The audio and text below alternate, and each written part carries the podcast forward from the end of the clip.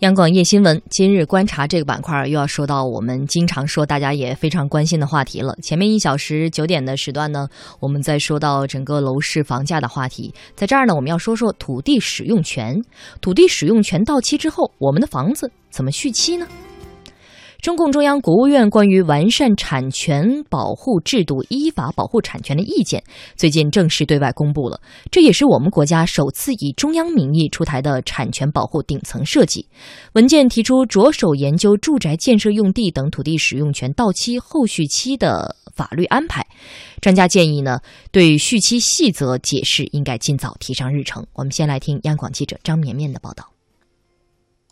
我国土地使用权出让最高年限是居住用地七十年，待期满后土地收归国有，地上建筑物仍属于业主。但是，土地在使用期满后该如何续期，法律上一直是模糊点。这一次，作为我国首次以中央名义出台的产权保护顶层设计，意见中明确提出，研究住宅建设用地等土地使用权到期后续期的法律安排，推动形成全社会对公民财产长久受保护的良好和稳定预期。中国社科院法学研究所民法室主任孙宪忠说。中央现在所说要让我们地权制度的设计和贯彻啊，要符合人民群众的预期。我觉得这个提法非常好，因为住房它的权利是一个所有权，所有权它在法律上有一个基本的特点呢，就是说叫做恒久，恒久就是没有期限限制的。意见特别指出，要向有利于财产保护的方向进行制度设计。多位专家表示，把一次性缴纳土地使用权费用改为定期缴纳低额税收模式，也是自动续期的一种探索方式。全国土地利用总体规划专家组成员严金明说：“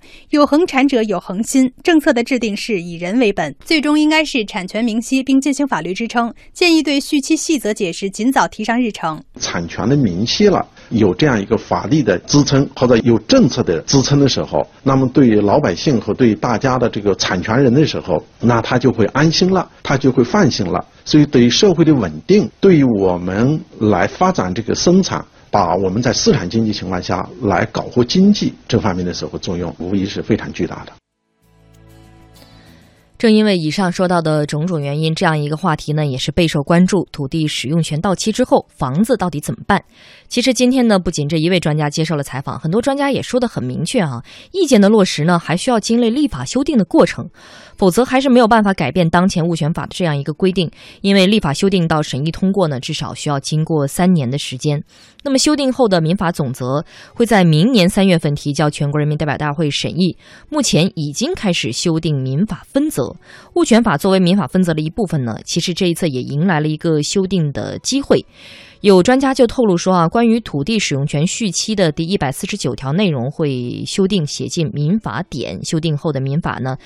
民法分则应该会在二零一八年提中，其中包括物权法部分，或将在二零二零年审议通过后实施。呃，所以甚至有媒体把这个标题就概括说叫“土地使用权续期有望二零二零年写入民法典”。嗯，不知道直播间两位老师啊，是不是关注这个事情？呃，这个事情写入民法典，修改我们目前的这个物权法分则，你们觉得看好吗？呃，我们知道，呃，这个今年呃，今年两会的时候，印象中就是这个民法典就成了一个热点的一个话题，对吧？然后呢，像这一次，就是说这个呃，我们说这个土地使用权这个问题，其实呢是大家非常非常关注的一个事情。嗯，因为呃，这个房子真的是我们财产中的这个最大最大的这个大头，所以说。在这个过程中，里面就是说，呃，涉及到我们这个利益的这种事情，那么它是怎么规定的？呃，肯定是最关心的。然后这里面其实说实话，我是觉得说，有了这个民法典，说作为呃保护这个呃民事这种权利的一个最基本的，甚至说是一个百科全书式的一个东西出来的时候。呃，其实我不担心，就是说这样的一个解释对自己呀，或者有利无利也好，因为整个呢就是社会上 是一个群体，我想是一定是一个就是相当于就是大家关心的事情都能够解释清楚。因此看了这个新闻之后，我基本上说，这个有了这个民法典撑腰，我 相信就是说大家不用有什么猜疑或者说担心这个地方，因为最终呢就是说我们呃所担心这些事情应该会有一个非常呃合理的。一个解释吧，或者说，就是你的关切一定不会被忽视。嗯，呃，洪林老师还是很很乐观，很乐观哈，说这个你的关切一定不会被忽视。徐明老师，您觉得呢？对这个 乐观，我也很乐观，因为因为这个不是一个人、两个人的问题，嗯，甚至不是一万人、两万人的问题，对，这是十亿人或者十几亿人或者所有的人的问题。这个如果说一个国家、一个政府连公民的这个关心或者这点权利都不能保障，我觉得这是不可想象的。所以大家这个还是不用担心。呃，但是我这个觉得确实是需要尽快的出台，或者尽快的有一个明确的说法，让大家安心。因为还是有一些人老是在想，嗯，会不会怎么怎么样？会不会将来，比如说这个续期怎么收钱，收多少钱，按什么标准？呃，或者说是不是续期了之后就有权把我赶走等等？嗯，会有一些这个这样的质疑和疑问。其实我说这个不用担心。这个我觉得是肯定不用担心，对。但我是觉得，其实我们如果真的相比国外，就我们经常会有人拿出这样的观点说：“你看，人家西方就是好，人家是土地私有制，人家是终身所有，人家地上地下都是这个都是你的，可以传之后代，子子孙孙无穷尽也。”嗯，其实严格来说啊，这个世界上没有土地私有制，所有的国家都是土地国有制。嗯。你说什么叫你私有？比如说这个东西你私有什么？嗯嗯一定是你有完全的处置权，嗯，而没有人在乎。比如说，比如说我现在说给了你一个电脑，但是你每年要交我一万块钱使用费，嗯，你能说这个电脑是你的吗？不是，我有权给你收钱，嗯，国家也是这一样。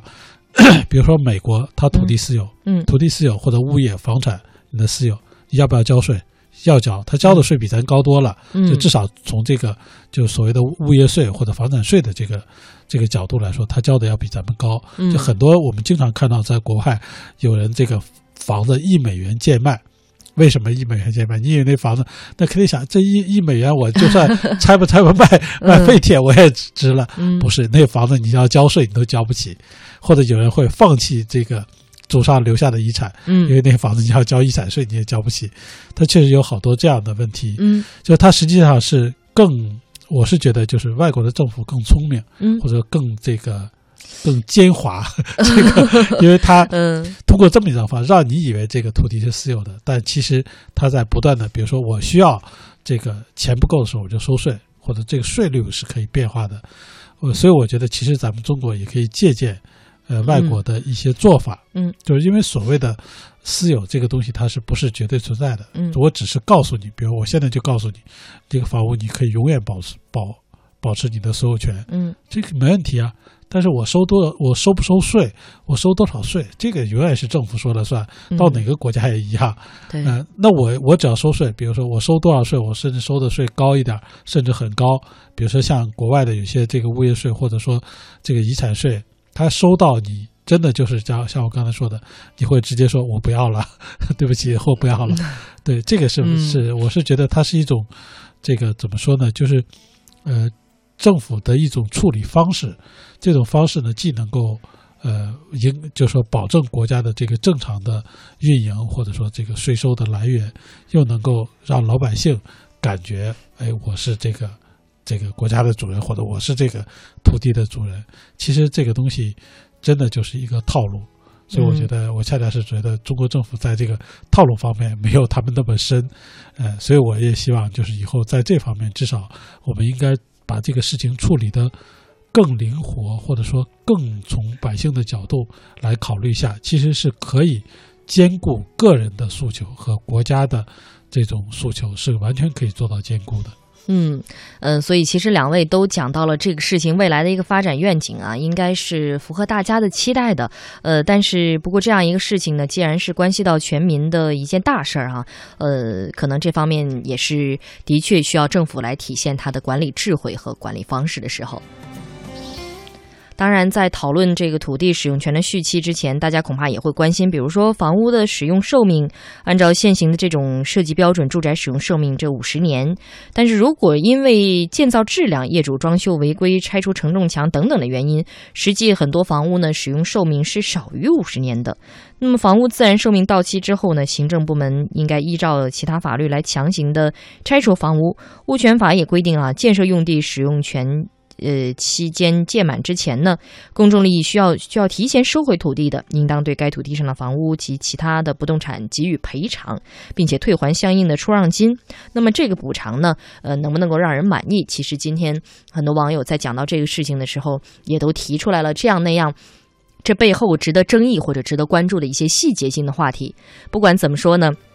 土地使用权到期这件大事儿，应该在最近这几年就能够给大家一个从我们国家的立法层面，呃，给大家一个相对满意的结论。不管怎么说，今后呢，大家还是依法来说这件事儿。